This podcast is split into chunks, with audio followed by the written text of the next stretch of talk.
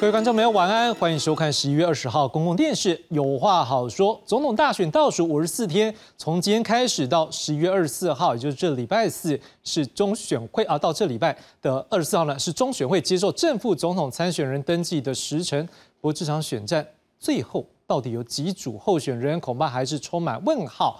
来，先从昨天柯文哲在新北市板桥体育馆举行的 Team KP 的誓师大。会好，先不讲这个师大会，直接开在新北市政府旁边。诶，朋友跟这个什么新北市长侯友谊较劲的意味。柯文哲还在演讲的时候表明什么？他说他将会以民众党总统参选人的身份拼战到底，哎，获得现场支持群众热烈肯定。呢。所以代表，如果蓝白合采取侯科配的机会，现在看起来好像几乎为零。那至于这个柯侯配呢？柯文哲没有说，不过他也有表示，他会团结所有可团结的力量。后来活动结束之后，昨天晚上，哎，柯文哲再度来拜访郭台铭。这柯文哲到底在想什么？我们来看看昨天柯文哲说法。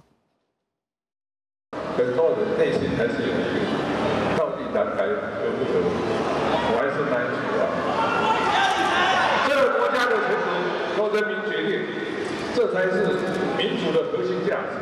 我不会违背民意，我也不会背弃你们。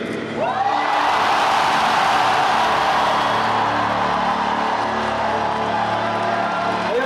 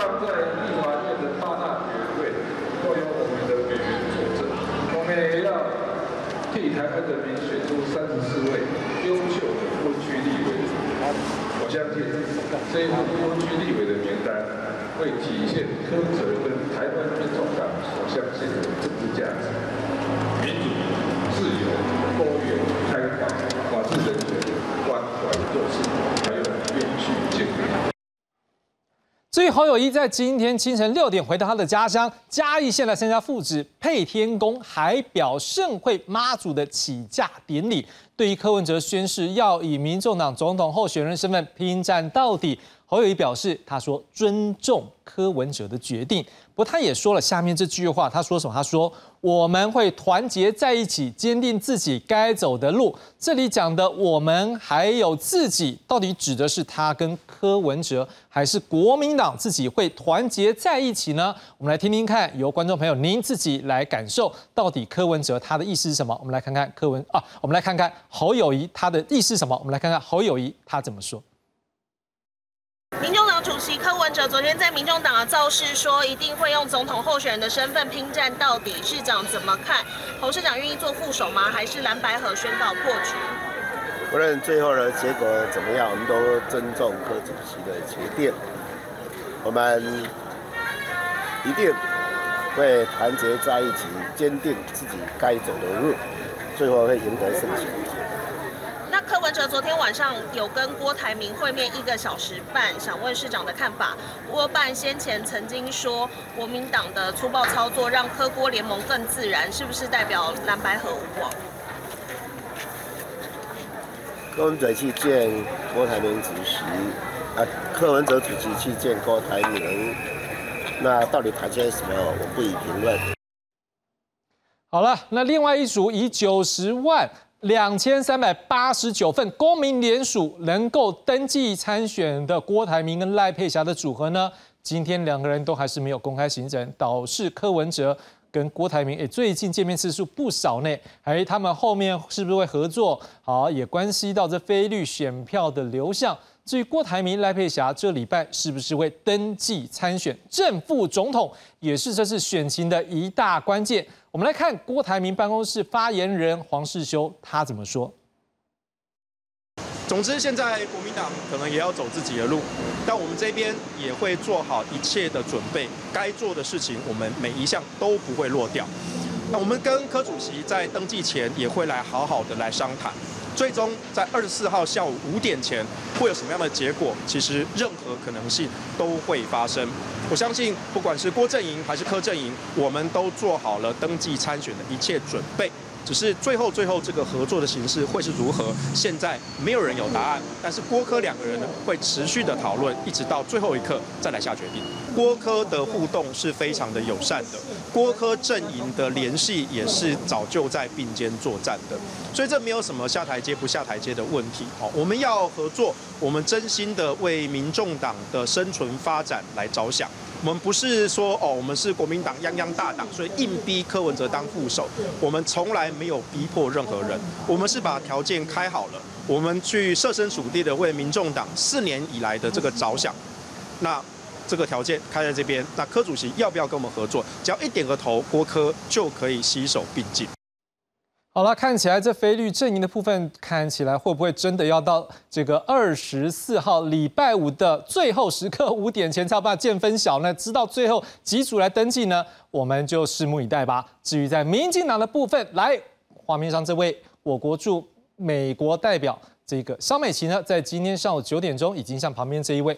外交部长吴钊燮来述职，但同时也正式请辞。外交部也表示说，将会依照规定来办理这个肖美琴她辞职的事宜，预计好几天，几天之后就可以完成程序，并且生效。吴钊燮也准许，也准了哈。这个肖美琴在这段时间是请假的方式。当然，肖美琴为什么要请辞的原因，各位观众们都知道了，因为赖清德选择的副手搭档就是肖美琴。两个人预计将在明天早上九点钟前往中选会登记参选。赖清德预计在登记之后，大概是九点二十分的时候将会发表简短的谈话。而在今天，赖清德先举行记者会来向各界宣布，好与萧美琴搭档参选。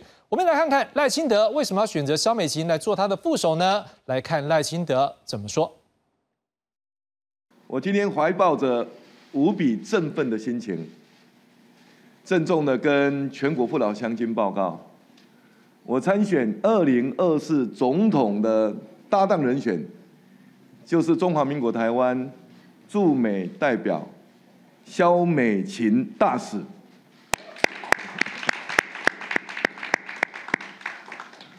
衷心感谢美琴，从国家的发展的需要当中看到自己的责任，这是一个关键的时刻。国际形势及地缘政治复杂变化，台湾经不起纷乱，台湾也没有办法试验。此时此刻，需要一个稳健、有历练的掌舵者。赖清德、萧美琴会稳稳的带领国家，坚定的走对的路，请给予我们机会，我们会团结台湾。将变迁的局势化为台湾的机会。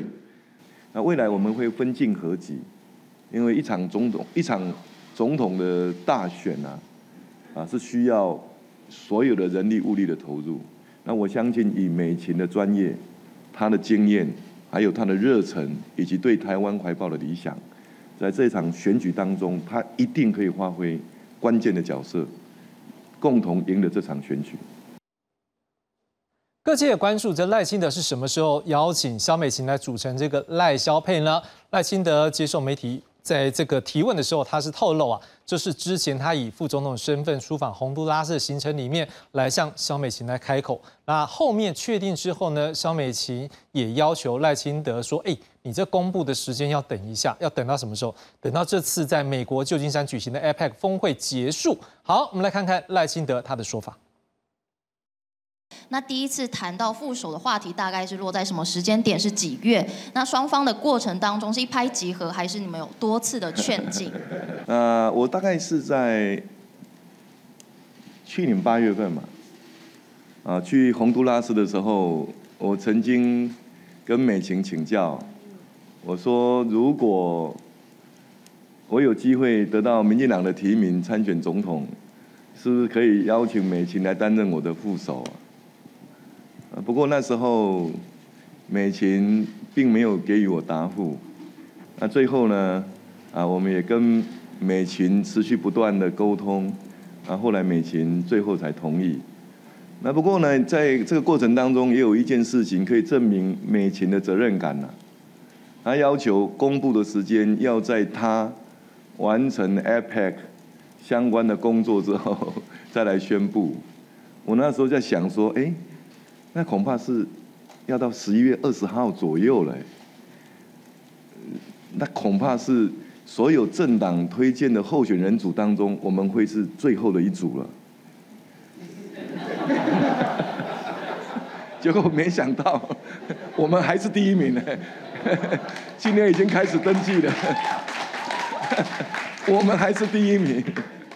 现在其他的政党，不要说副总统候选人，到底会不会总统候选人会不会去登记都不知道。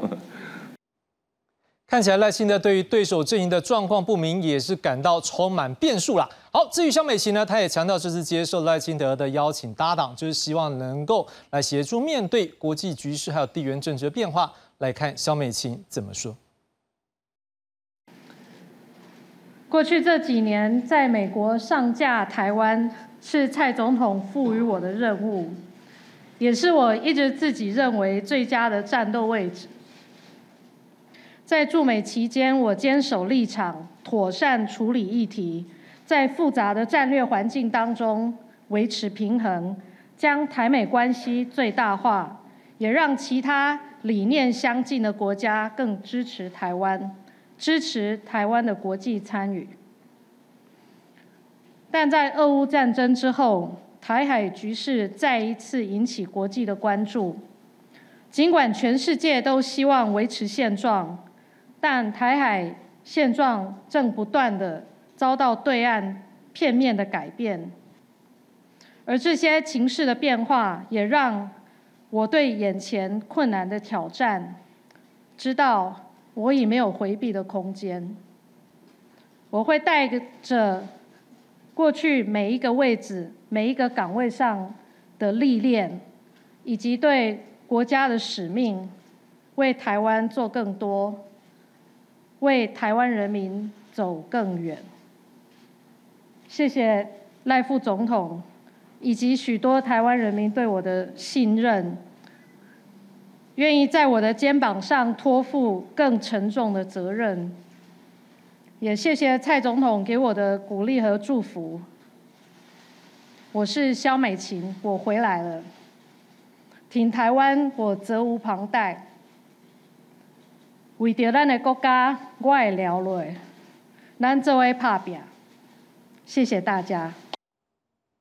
赖萧佩要如何突破赖清德目前民调的天花板，获得更多的支持？而蓝营跟白营的合作是否会再继续？如果没有蓝白合，侯友谊跟柯文哲又要分别邀请谁来担任他们的副手？另外，郭台铭、赖佩霞这个礼拜到底是否会登记参选？都已经是大选倒数五十四天，开始来进行总统、副总统的登记参选了，都还有这么多的变数疑问未解，恐怕也是我国政治史上首次的一个例子。我们都一起在看历史。发现参与这历史后面会如何变化呢？各阵营又如何盘算后续的战术以及战略？选民又该从哪些面向来思考谁是最适合我们的正副总统？今晚深入解析，介绍今晚来宾。第一位介绍是政治大学国关中心研究员蔡增加蔡老师。哎，主持人各位观众大家好。第二位介绍是文化大学广告系主任刘志勋刘老师。志雄各位大家好。第三位介绍是台湾师范大学政治学研究所教授范世平范老师。志雄好，大家好。直接就请问一下蔡老师了，就是柯文哲说要用民众党总统候选人身份拼战到底，哎，你跟他蛮熟的，他会不会再变了？另外蓝白河是不是就就此打住呢？还会有后续吗？没有，我觉得应该是不会变的，因为那个是从过去以来一直就是他的一个什么，一直就是他的一个最主要的一个初衷了。那我记得我多次在这个节目当中都有提到，就是说这个。其实柯文哲的一个策略，他对于蓝白河就是什么？就是斗而不破。好，那就是说，哎，就是有这样子的一个合作的一个基础，但是呢，他不会说，哎，是由他来去打破。好，所以我觉得这个大概就是他的一个策略。结果还是要站到什么？站到最后一刻，表示他努力到了什么？努力到了一个最后的一个最后一刻。哈。那从这一次的一个整个的一个蓝白河的一个戏剧性的一个这样子的一个变化，可能外界都会觉得非常非常的一个惊讶哈。那本来觉得应该在那个马前总统的一个所谓的一个见证下，应该蓝白河应该就是就是应该就是可以这样子的一个结合，结果最后呢就出现了一个这样子的一个变化哈。那其实呢这样子的一个变化，其实这个可以从几个一个面向来看。第一个就是从柯的一个他的一个个性，好，从柯的一个个人的一个个性来看，哈，其实那个柯文哲他一直在讲说，那个他的一个决策啊很快，哈，他可以到最后来去再来去做决定，而且呢三十秒内之就可以来做决定，但是他常常做的决策都是错的，好，这个从我们过去在那个共事或是在党内的时候，其实多次都可以都可以发现，哎，他做的决策很快，但是呢之后。那马上他又觉得后悔了，这个大概就是一个他的一个什么主要的一个人格的一个特质，决策快，但是哎哎没多久就后悔哈。然后第二个呢，就是其实呢，嗯，他不是一个意志很坚定的，他就是耳根子算是什么，算是蛮软的哦啊，也就是说哎。就是你在什么场合跟他讲，他吼吼吼，好好好好好。那之后呢，到了另外一个场合，另外一个人又跟他讲不同的，他说哦是这样子哦哦，然后他又开始什么，他又开始改变了哈。所以这也就是为什么那一天那个马在见证的时候，然后给他的一些条件，那他觉得哎可以这样子哈。那他为什么会想去？那当然跟他之前到台湾去环岛的一个时候哈，去环岛宣讲的时候，当然就是。很多人跟他讲说蓝白必须要合，所以他才决定要去一试。然后在那个在那个场合当中，他说吼吼吼，然后就签了。结果回来之后，他发现哎，怎么不太对？有没有？好，就是党内都出现一个什么，都出现这样子不同的一个声音，所以他就开始就是就是觉得有点什么，有点反悔了哈。所以我会觉得这个是他一个个性上的一个第二个的一个特性。然后第三个当然就是我觉得啦。其实要了解就是蓝白河要怎么走哈，其实不是看柯文哲的态度，是看柯妈的态度，是看柯妈的。其实柯妈不是讲得很清楚了吗？就是呃就是做副总统就不要选。对啊，就是跟他讲说，你如如果你做副总统，你就什么，你就不要选了哈。其实那个才是那个才是一个什么，是真正的，也就是说柯不会去什么，不会去当副的哈。所以我会觉得是说，从这样子的一个态势来看，哦，那我觉得呢。科不当副，那侯看起来也没有要当副的一个样子哈，所以我觉得蓝白河应该就是什么？我觉得应该就是破局了，而且呢，非常的一个清楚。从现那个国民党这次找他来，然后这一次呢又被这样子的一个变化，啊，觉得他他这样子的一个反复，所以我觉得对柯文哲的一个信任感已经没有了。那马应该也不会再出来说我再来见证了，应该也就不会了。哈。啊，那那个从这次的一个国民党，他很快就提出了一个不分区，然后接下来后礼拜三中常会，然后就要决定副手，所以我觉得整个的一个什么，整个的一个双方应该都不会再让步，我觉得整个蓝白合应该就是这样子来去破局了哈，所以这个这个大概就是一个整个的一个态势，但是蓝白河的一个什么，蓝白河的一个破局之后。那应该会怎么样来去？应该会怎么走？哦，我觉得呢，双方都觉得什么？都觉得在现在的一个民调都很相近，所以我觉得呢，每一个都是觉得说什么，他想要当第二，只要到第二就有什么，就有挑战那个赖清德的一个这样子的一个什么的一个希望哈，就可以这哎把另外一个把他给气爆。所以这也就是柯文哲呢，他在那个。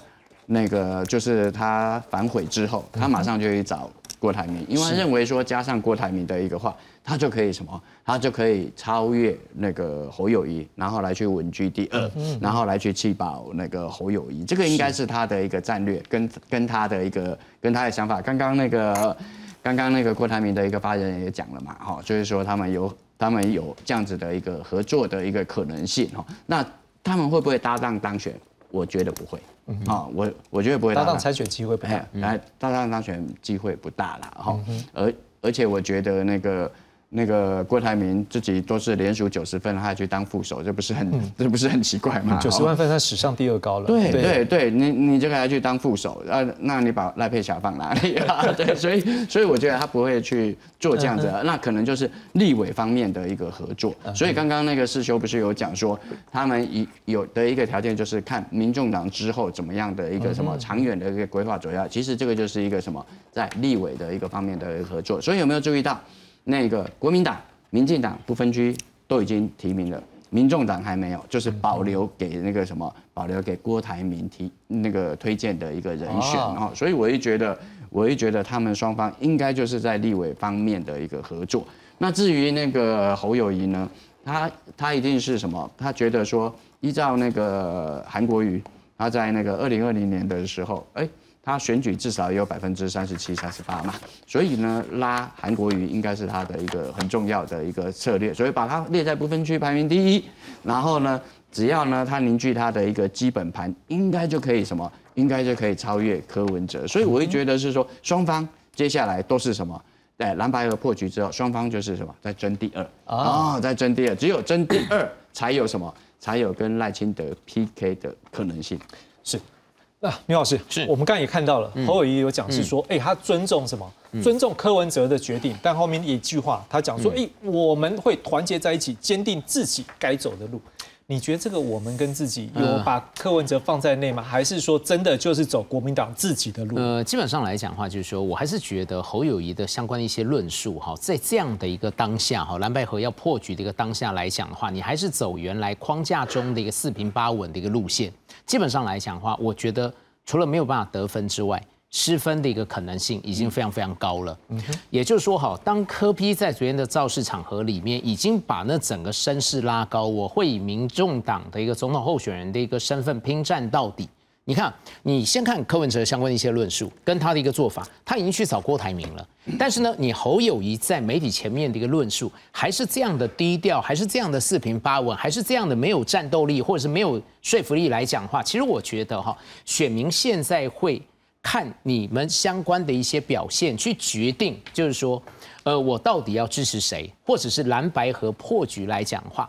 这样的一个可能归咎的一个原因，到底归咎给谁？哈，那所以我会认为就是说，哈，侯在这种当下的一个政治魅力，哈，你就是只能透过媒体去展现出来。那如果在这样的一个当下，好，濒临破局的一个当下，你的一个论述还是传统的一个团结的一个概念，或者是呢，我都尊重柯主席的一个说法，或者是呢，人家问就是呢，呃，柯郭。柯郭有互动，那你的相关的一些态度，他也讲得非常非常低调，我就会觉得就是说，你作为一个主帅的一个战斗力或者是政治魅力，如果没有办法在这一刻彰显出来，你硬汉或者是铁汉这样的一种 gas 的一个印象来讲的话，我觉得已经失分了哈。那第二个来讲的话，我也同意。呃，刚刚增加所讲的蓝白合基本上是一个破局的概念哈，因为第一个来讲的话，就是说你十八日因为卡在误差范围，彼此对误差范围有相当程度认知上的一个不同，好，不管到底是谁有理，那这样的一个情况的一个发展，显然是互信已经不存在，那互信已经不存在，坦白说，你要继续协商或继续谈判的话，那个协商跟谈判的一个成本就会拉高，而且就时间那么短的一个情况之下来讲的话。我觉得要成局哈，它有它非常大的一个困难性，这是第一个部分。那第二部分来讲话，也就是说，柯文哲他不断在有一些攻坚的动作，但是呢，国民党似乎没有任何反制的一个有效的一些动作。就像我们刚刚讲的哈，柯文哲他在造势场合里面哈，就讲得非常非常清楚，他会以民众党总统候选人的身份拼战到底，有有可能是哈，他想要拉高。谈判的一个姿态，意思也就是说，你国民党现阶段如果还要再跟我谈的话，你可能要付出更多的资源，因为毕竟就如果比六六个民调来说的话，哈，虽然以呃柯文哲的逻辑是三比三，但是呢，你如果看那整个账面上面的一个数据来讲的话，基本上我们先撇出误差范围不讲，柯侯配赢赖萧配的比例都是比侯科配要高，那所以这个也是。柯文哲又一个谈判的一个筹码嘛，那再加上就是说造势造势活动结束之后，他又跟郭台铭有约，虽然在论述上面是说哈向郭台铭请意。统计学。那谁也都知道这波口令的代志嘛，他只是拿郭台铭来增加膨胀他自己本身，跟你蓝军继续有可能谈判的话，我谈判筹码变更多嘛，那你蓝军就要付出更多的一个资源，嗯，那我看不是看得上你的资源，那是另外一回事。那所以呢，谈判的一个成本哈，俨然拉得非常非常高。现在的权力结构，在谈判过程中的权力结构，柯文哲已经远远大于侯友谊跟国民党。好，这是第二个，我觉得哈。呃，不太可能和，已经不能和，不可能和的一个第二个原因。第三个原因来讲的话，是从技术面上面，因为现在时间非常非常紧迫。好，那你现在如果蓝白要重启协商跟谈判的话，到底什么形式？是原来的四巨头吗？那可是科比已经婉拒啊，科比说你们一直一直逼我，一直 push 我，我就会好了好了。嗯。那所以呢，他的幕僚一定是制止他去进行这样的一个四巨头一对一的一个谈判嘛。那所以呢，科比就认为就是说，他应该要进行有幕僚在场的党对党协商。那这个就非常非常复杂，你知道我的意思吗？人多嘴杂是第一个可能原因嘛。虽然各呃虽然各党也跟幕僚一起上谈判桌，他可以从各个不同的视角去切入相关的问题，可能讨可能讨论比较周延，但是呢，哪有这个时间让你再去讨论这些繁琐的议题？那同时来讲话，就是说哈，科阵营的一些相关幕僚哈，他其实哈那种企图心或者是集战力都非常非常的强。那所以呢，在这整个的一个蓝白本来要在十八号之前，呃，十八号公布民调的一个结果之前，民众党的幕僚就有相关的一些动作嘛。好，他就要求，好，你比如说十七号的时，呃，晚上六点的时候，你可能国民党要上传民调的一些相关资料，又针对十五号的六点协议，哈，那民众党的幕僚又有相关的一些疑问，好像又五点的一个疑问，希望你国民党来解释一下。那所以等于就是说，在幕僚呃意见非常非常多的一个情况之下，你要进行政党之间的一个协商，然后跟幕僚一起谈的话，你就会自私一焚而已。那还有呢，如果是党对党协商。那你要不要再当再请马英九来当见证人？那双方幕僚是不是来一个马英九要不要参与这个政党协商过程中间的会前会，就会搞得自私一焚嘛？那再加上就是说，因为时间也非常非常赶了。那其实有人也会建议，就是说，是不是做最后一波决胜的民调，也把误差范围给厘清，然后去把样本数拉高，嗯，然后当取得一个平衡点，然后继续做最后一波民调。你看是最后一波民调要跟原来的三比三做相关搭配，还是最后一波民调决胜负嘛？那可是呢，现阶段来讲的话，洗干东北湖啊，那所以在这样情况来讲的话，你从科比相关拉高的一个动作，或者是彼此互信已经丧失，或者是我们说在技术性问题上面来讲的话，你在这么短的时间之内几乎没有办法解决的一个情况之下，我觉得蓝白破局应该是板上钉钉啊。嗯，那老师，在我们来讨论一个东西啊，就是说，我相信对于。绿营来讲，对民进党来讲，在上个礼拜这一个当这个马英九出面，哦，这个侯友谊啊，这马那个朱立伦啊，还有跟柯文哲四个人在握手战的时候，我相信对他们应该那个时候并不好过，因为那时候感受压力应该是绝对大的。因为对于民进党讲，我们一直看到那个民调，大概有过几次是破百分之四十，但是事实上大部分时间我们现在看到都在百分之四十以下，所以看起来假设。百分之三十五或者是百分之四十是它的天花板的时候，我们这样来对照另外一边。嗯今天毕竟蓝白落就算不合，但是它毕竟可能也要面临一个问题是说，我如果大概是百分之三十五或百分之四十，事实上在对手有百分之六十，那如果说某个程度气保就算怎么样不干净，如果百分之四十跟百分之二十的时候，还是有可能对赖清德这边有很大的威胁。嗯，那现在赖萧配已经正式成型，你怎么样看后续？接下来这个阶段开始的民调显示的，会对后面选情会有什么样影响？呃，当然呢，现在就这个礼拜就是双方面都要有副手出来了。嗯，那副手可不可以加分？这很重要，就是可不可以互补了？是啊，那我们知道，呃，赖清德他比较欠缺的是年轻的选票，那肖美琴是不是可以帮他带来年轻的选票？这才有互补。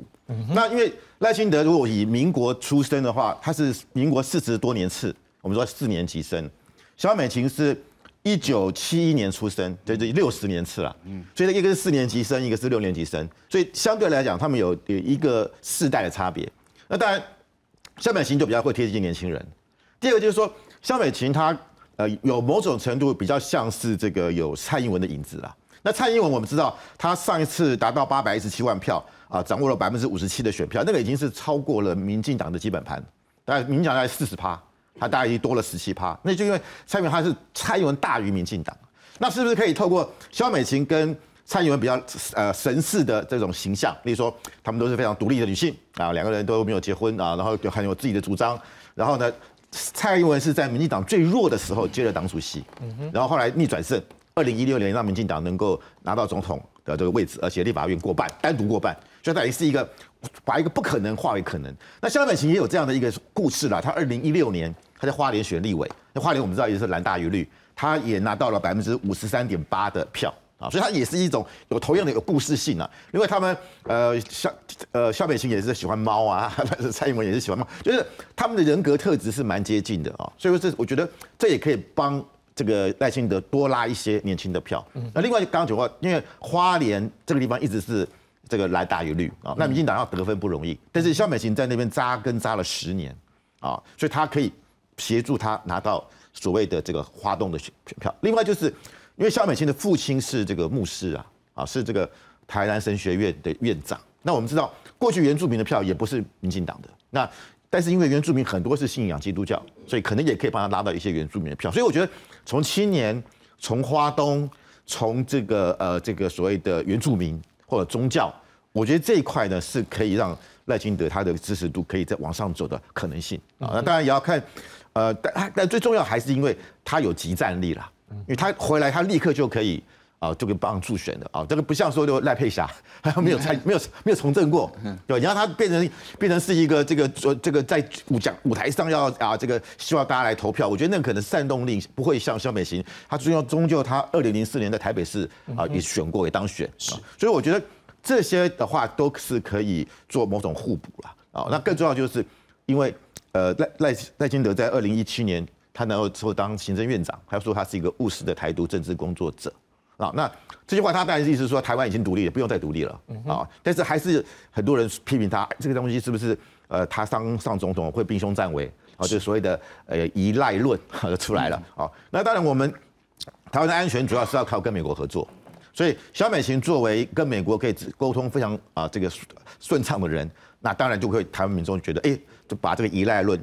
可以下下降啊，就因为跟美国的互信的基础嘛。我想肖美琴这这么这三年半来，给打下了一个非常好的基础。所以我觉得，呃，当然了，副手当然就希望能够帮这个正的能够加分啊。那肖美琴在这三年半来讲，她可以说是中华民国有史以来第一个驻美的女大使啊，第一位啊。而且我不要讲是从对岸到目前也都没有，所以她等于是在华人社会里面。好，他能够在美国能够独当一面哦，我觉得这也是年轻人觉得哎，觉得他可以吸引的地方。那如果之后，因为我还是会很关切一个问题是说，因为后面如果真的是还是维持赖清还是维持百分之三十几的时候，另外两边阵营会不会选民自己用走路的方式把票移到某个？某个阵营去的时候，这是不是对赖清德来讲一直没有办法突破这个上限，可能会是一个风险？呃，我我觉得这当然就是说，我认为如果肖蔡英文在上一次拿到百分之五十七的票，啊，这当然是不容易了，啊，但是当然目标上大家希望能够如此嘛。那我觉得最近因为整个议题都是在侯跟柯啦，是那赖就没有没有就没有什么 发挥空间嘛，所以他的民调可能就往下走。是，但等到选战真正开始开打。啊，特别是提名都结束，我认为他会回温。啊，我觉得赖清德一加上他的副手已经确定。是啊，那因为现在变成说，你说好了，沙哈都，那侯跟柯谁气保谁？我觉得一，我觉得到最后有可能就是柯他为了要变成第二名，他可能会攻击侯。嗯哦，他们两个会先先先先拿出找变成一个哪谁能够？因为我觉得他们两个人之间，其实目前来看。可能还是相对于麻花状，差距没有办法拉大。好，所以我们最近看到美美丽岛电子报，好像侯友有上来啊，那柯文哲往下啊，但是接下来因为还可能还要再看接下来的民调才能够确定了啊。但所以，但我觉得说，呃，特别是呃，在民进党来讲，其实蔡英赖清德并没有完全拿到民进党的票，例如说像英系英粉，因为我们知道二零一九年那次本来是蔡就蔡英文一个候选人，就赖清德去。啊，也去参加初选了。那这件事情对于英粉来讲，还是有一，还是有点啊，那个有点低估、犯低估了。所以他们并没有，民进党智者并没有全部出来。啊，现在萧美琴算是英系的啊，对，因为他也不算英系啊，他跟小英的关系很密切，所以就可以让民进党内能够更加团结，啊，然后至少把基本盘拉出来，然后看可不可以再多拉一些年轻中间的选票。嗯老师，那如果这样这个角度来讲的话，会不会说，就像范老师刚讲的，像前面在做民调的时候，可能有些反绿的朋友，他会觉得说啊，东西拎蓝白河，我不爱回答这个民调就不回啊，所以可能那个赖清德的这个民调数字可能没有拉起来。可是未来这一个礼拜或两个礼拜，如果这个数字还是没有拉起来，会不会就你对蓝白的这个选民的一个认识，他们会不会自己把票移到某一边去做弃保，反而可能就会变成赖清德不一定好选？是因为那个现在的一个那个说是要下架民进党哈，它的一个民调大概就是有将近六成嘛啊啊，所以这个蓝白河啊啊，所以才会受到这么大的一个瞩目哈。其实我们单纯从这个数据来看哈，其实我觉得如果赖清德没有办法超过百分之三十九，嗯，没有办法超过百分之三十九，有没有？蓝银就很可能跟那个白银就很很容易来去操作这样子的一个气保，所以我觉得三十九是一个很重要的一个什么很重要的一个门槛。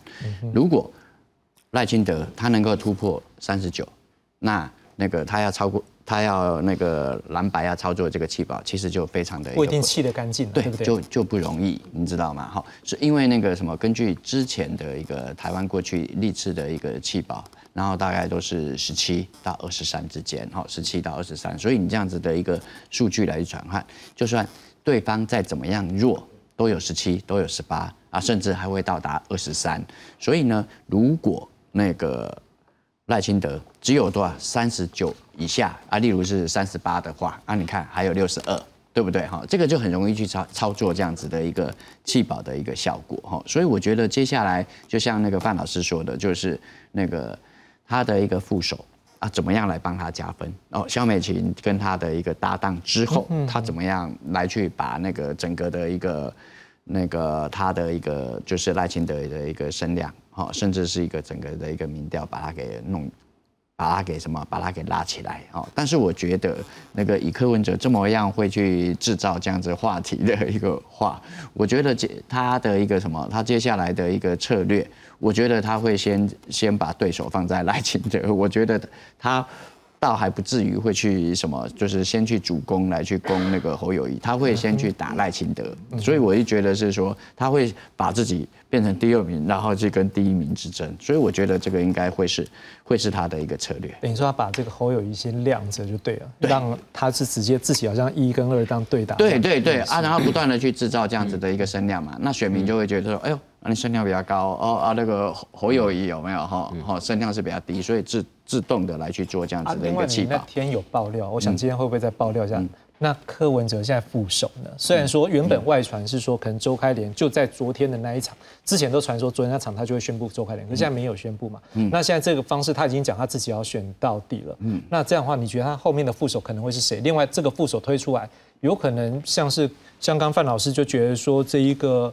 小美琴对于赖清德有加分啊？那你觉得？因为他有集战力嘛，所以那你觉得柯文哲有没有办法找到对他有加分？我觉得那个柯文哲能找的人其实不多啦，真的 找不到。对，其实 真的他副手能找的是什么？其实是相当相当的一个有限，连猴都是一样。那个你看他现在呃那个什么台面上的，那我们可以看到就是如果不是周开莲的话。他接下来唯一的选择就是黄珊珊啊啊！这个黄珊珊呢，他既可以在那个立委不分区来去压阵，有没有哈？来去提高他的一个不分区的一个什么的一个席次，也可以什么？如果他要集战力的话，他觉得说啊，我这次的一个选举是要能够有一个集战力的话，他会来去找黄珊珊来去搭配他的一个集战力哈。但是呢，嗯，柯文哲这个人应该。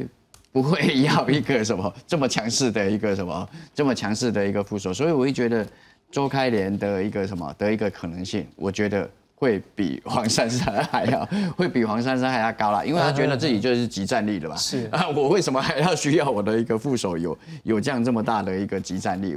而且呢，那个柯跟那个黄珊珊都是属于台北市嘛。嗯，这个对他来去抓中南部的一个那个选票，那甚至是经济的一个选民，并没有那么大的一个什么，并没有那么大的一个的一个好处。所以我觉得还有，如果不是周开莲的话，唯一的一个可能性就是什么？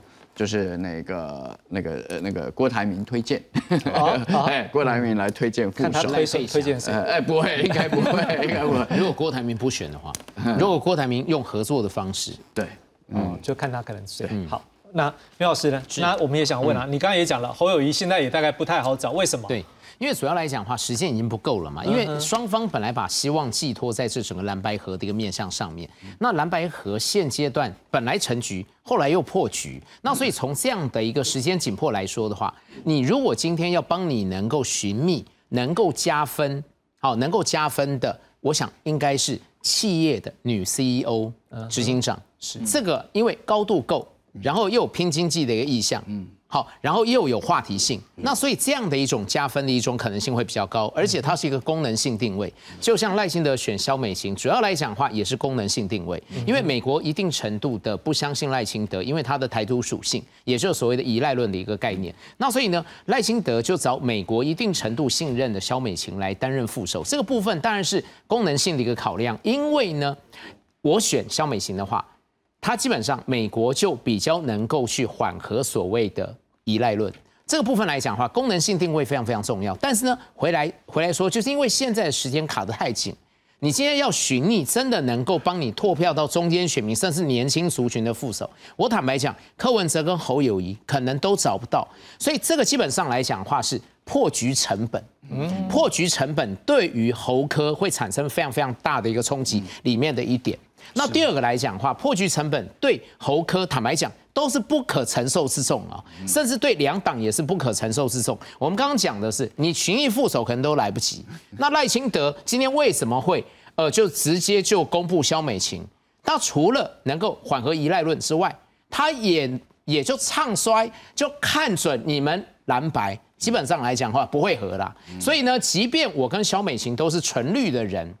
好，不一定能拓票到中间选民、黄论年轻族群，但是我就看衰你们蓝白不会合，你只要一分裂，我跟小美琴一定当选。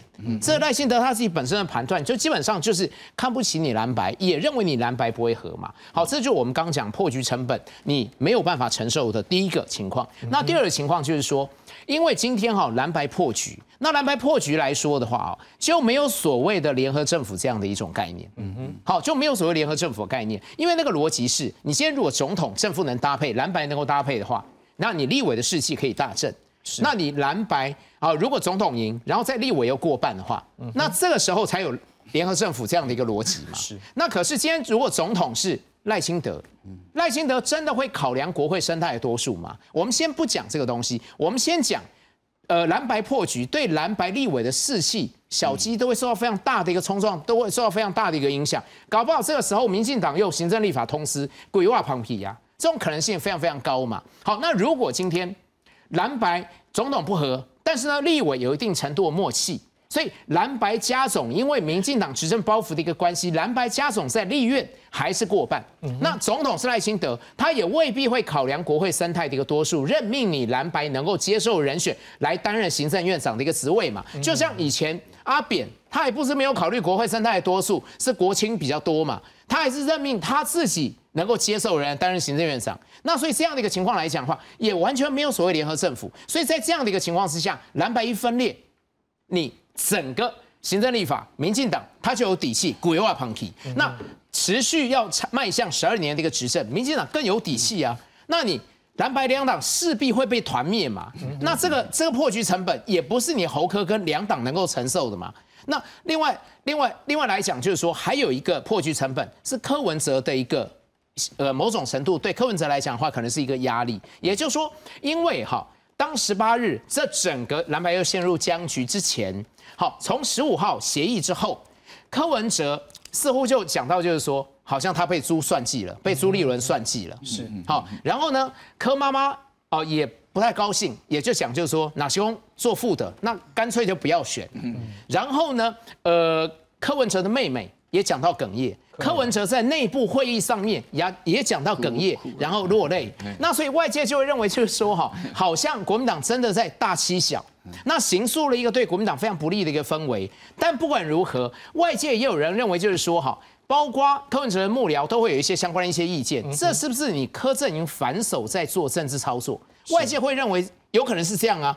这个政治操作，人家会认为就是说，你是不是想要在最后一两天借由这样的一个策略去拉高你的民调支持度？因为还在做民调嘛。是。那或者是呢，拉高你日后跟蓝军协商的一个成本。那也有人会认为就是说，柯文哲是不是这些动作是要为宾德做准备？宾德。那如果是要为宾德做准备，有人这样认为来讲的话，那十八号又卡在误差范围，那就会有一些中间选民会质疑柯文哲。你的诚信，嗯，那可是呢？柯文哲他的定位是跳脱蓝绿，做一个不一样的政治人物。那可是呢？今天如果诚信被人家怀疑的话，人家还是认为你是一个传统型的一个政治人物嘛？你所揭示的一个高远的一个新政治的一个理想，大家还是会打折扣嘛？那对政治人物又会丧失信心，所以这个部分对于柯文哲来说的话，也是一个破局成本，他可能也没有办法承受啊。那如果有这样的刻板印象，或者是有这样的一种感觉的话，他要进取中间选民，我觉得有也是有相当程度的悬念呐。范老师再来，那郭台铭在后面，我们不知道他要不要登记参选。他要登记参选跟不登记参选，可能对这个选情最后，尤其是侯跟柯两个想要，就像刚才这个蔡老师在讲的，要争第二，会不会有所影响？郭台铭，我认为他这次应该是不会出来选的了。嗯嗯，因为我觉得中国是真的不希望郭台铭出来。大家记得。八月二十八号，他宣布选总统。隔两天，八月三十号，国台办的主任宋涛，还有国民党的副主席夏立言去了江山西运城的关帝公庙，然后就宋涛讲一句话，叫做“背义忘恩，天人共怒”，意思就是说怎么样？有人背信忘义了。他暗指谁？暗指是郭台铭嘛？你参加国民党初选，你选输了，你要跑出来。因为如果台湾真的变成细卡都，那赖清德躺都当选嘛。所以那个就是很清楚的嘛。而且郭台铭就是山西人，而且那个庙郭台铭还把那个关公庙请到台湾来巡回绕境，所以宋涛的讲法很清楚。后来中国认为说，因为他的副手啊那个赖佩霞有美国籍，所以呢，当他九月十四号提出申请要放弃美国籍，一般都认为说大概要三到六个月。是，结果呢，十月十九号三十五天火速通过。中国认为说这个是美国在背后搞鬼啊！你是不是就是要让郭台铭可以选啊？结果你看十月十九号赖佩霞通过了这个放弃护照，十月二十二号也是三天以后，《环球时报》说中国要查富士康的税，就这两个动作你看起来就是很明显的了。那更不要讲，你看这次拜登他在习近平面前说，第一个说第一个你们中国要尊重台湾的总统大选，第二个不要介入。是，这是美国有史以来第一个总统去提到台湾的选举，以过去没有。第二个，这也是第一个美国的总统告诉习近平，都告诉中国的国家领导人，嗯哼，你不要介入选举。是啊，所以这这个就很不寻常，而且不是只有他，包含美国的国国家安全顾问苏蒂文也提到，是 A I T 的理事会主席罗森伯格也提到，包含美国白宫的国家安全联络官。科比也提到，四个美国高阶官员都提到了中国界选，所以我认为啦，以目前来看，郭台铭他这个压力是很大的。那如果他不选，可能有没有可能他去塑造一个能量，可以去他如果要支持侯友谊或者支持柯文哲，是不是有可能有造成一个影响力？还是说这影响力不一定大？我认为。他应该是支持柯文哲了，哎，这这这是应该是没问题的。从从而且你看这样，最近只要柯文哲发生什么事情，去谈判干嘛，就去找找这个郭台铭嘛。只是说他用什么方式来协助他，嗯啊，有人说他的联署站啊，什么会给他做服做这个什么服务处，但是我看很多收起来了，啊，所以目前来看，我觉得你说呃，也不太可能郭科配或柯郭配了，我觉得郭台铭就会退出了。那他协助的力量会够大吗？有没有可能会影响这个选情？嗯，我我觉得影响的是有限啦。嗯哼，他可能会帮民众党的一些立委站台，是帮柯文哲的这个呃竞选站台。嗯哼，但是因为他们两个人的票本来就蛮重重叠的啦，是都是所谓的比较知识分子啦、精英啊，所以我觉得真正加分，他们没有互补性。嗯哼，所以我觉得大家加分有限。另外就是说，他可能提供一些呃资金啊、援助什么的。好，但是我觉得柯文哲本来在他空战嘛。他其实你要说他真的去成立什么服务处啦，我是觉得不太可能的。哦，他就靠声声量，而且以柯文哲的这种吸金程度，啊，他很快就会可能就会让侯友谊被边缘化。啊，我我也赞成刚刚才提到，就是说啊，这个蔡蔡教授提的，我觉得他也有可能的确是先打赖，嗯，把他变成是我是打赖急先锋，对，然后就会把猴给边缘化，这个是有可能的。是，接着我们要来看的是，哎，这国民党也在昨天公布他们的不分区名单，我们一来看一下，看看这对于后面选情会不会有一些影响。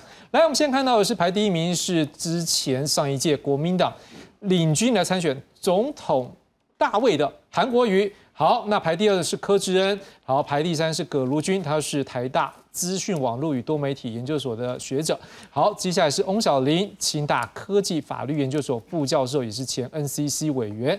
好，第排第五呢是陈金辉，他是台北医学大学附设医院的妇科主任。好，接下来是吴宗宪，他是新北市的法制局长，不过他过去曾经有检察官检察官的历练。接下来是林献琪，他曾经担任过北高两市的文化局长。接下来是前海军司令，也曾经做过国防部副部长的陈永康。接下来是徐宇珍，排第九，他是国民党组织发展委员会的主委。好，谢龙介可能很多没观众朋友也不陌生，然后他现在排第十。苏清泉，好，也曾经担任过立委，他排第十一。前立委张家俊排十二。接下来我们看到的是。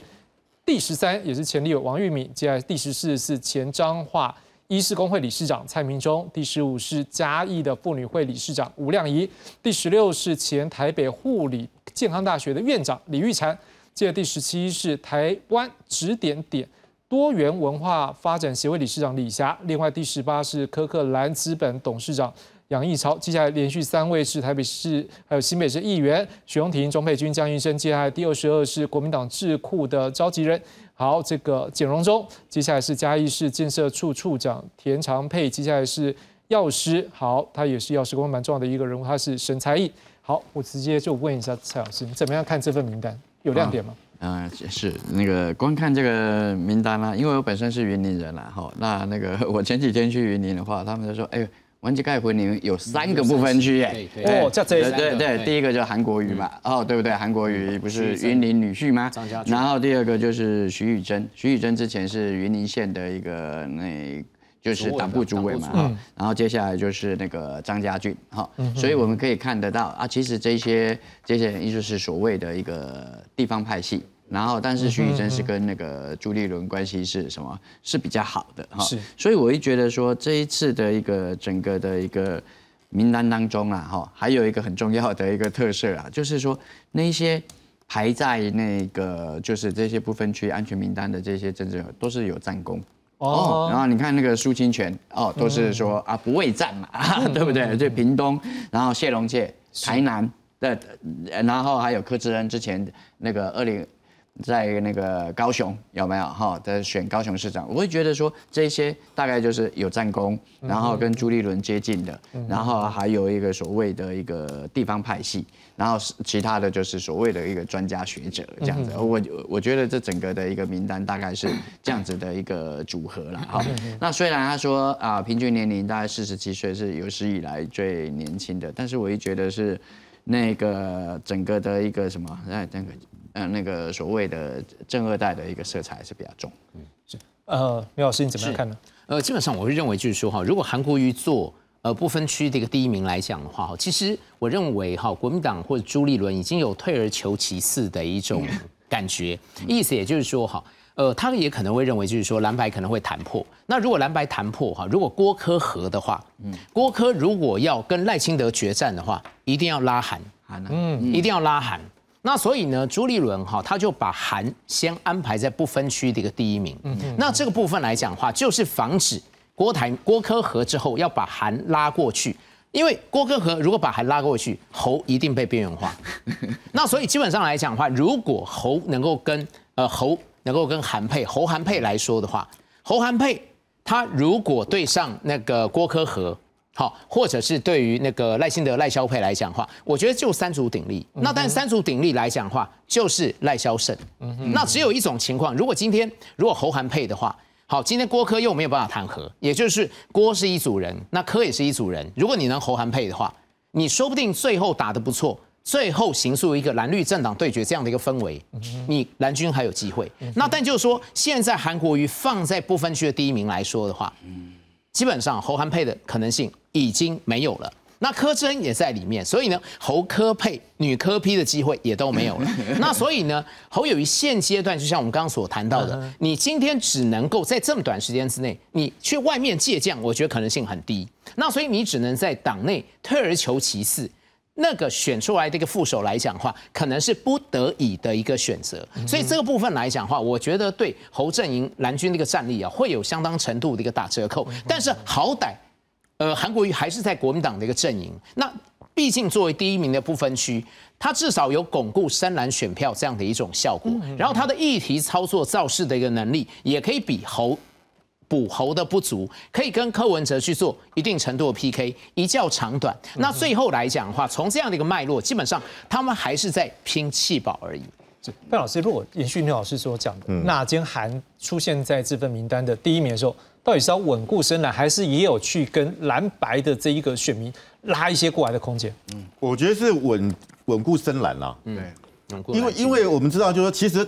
安全名单大概是十二名左右了，对，十二到十三了。嗯，那如果我今天突然间，我今天如果真的要让这个部分去极大化，我应该是把韩国瑜放在边缘。十四，对，十四名，然后让大家那个韩粉大家都去投，然后结果他就水涨船高。他摆在第一名，其实意思就是说，哎，韩国瑜未来他要肩负的就是，因为你是稳当选了嘛，对，他未来他就是他等一下浮选，他要扮演角色，嗯，然后让深蓝稳固，好，因为我必须要讲啊。侯友谊到今天为止啊，这国民党支持者还有很多人还是不支持他，对他有疑问啊，甚至很多知识蓝、精英蓝或外省蓝，那觉得第一个你还是什么蓝皮绿骨啊，特别是对于当时的三一九枪击案的时候，侯友谊当时的态度，因为他这双是民进党执执政啊，二零零四年的时候，他当时是刑事警察局局长，很多到今天为止很多蓝营人对他那个态度还是不能接受，还有他的那个形象。跟国民党传统的政治人物还是不一样，不管是外表，不然是学经历啊，所以我觉得，我我我前两天在一个就是在内湖的一个运动公公园运动中心，我们做运动，发现一个外省籍的外省籍的这个小小老先生看到我，他说他可能有看看我上节目，他说我觉得他们不投这个侯友谊，怎么可是警察出来的？他的身他还是觉得说应该要一个台大毕业的，比较符合国民党过去的形象，所以我觉得他怎么去。